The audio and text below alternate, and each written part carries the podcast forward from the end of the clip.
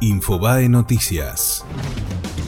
Comenzó la contracumbre del G20. Durante su discurso, Cristina Kirchner dijo que el neoliberalismo sirvió para que la gente no pueda identificar qué gobierno le conviene. Para Luis Tagliapietra es física y matemáticamente imposible hacer reflotar al Ara San Juan. El padre de uno de los tripulantes criticó al ministro Aguad y dijo que en ningún país del mundo seguiría en el cargo. Una policía se resistió a los tiros a un asalto en Lanús. Fue atacada mientras esperaba el colectivo en una esquina de Monte Chingolo, cuando el delincuente se bajó de un auto con un arma en la mano y la agente repelió la agresión liberaron a los jóvenes que quisieron entrar en la Quinta Los Abrojos. En sus declaraciones aseguraron que se trató de un chiste, reconocieron haber gritado Macri gato, pero negaron haber amenazado al jefe de Estado. Largas filas en el Monumental para retirar las entradas para la superfinal.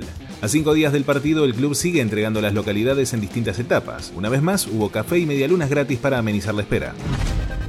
Fue Infobae Noticias.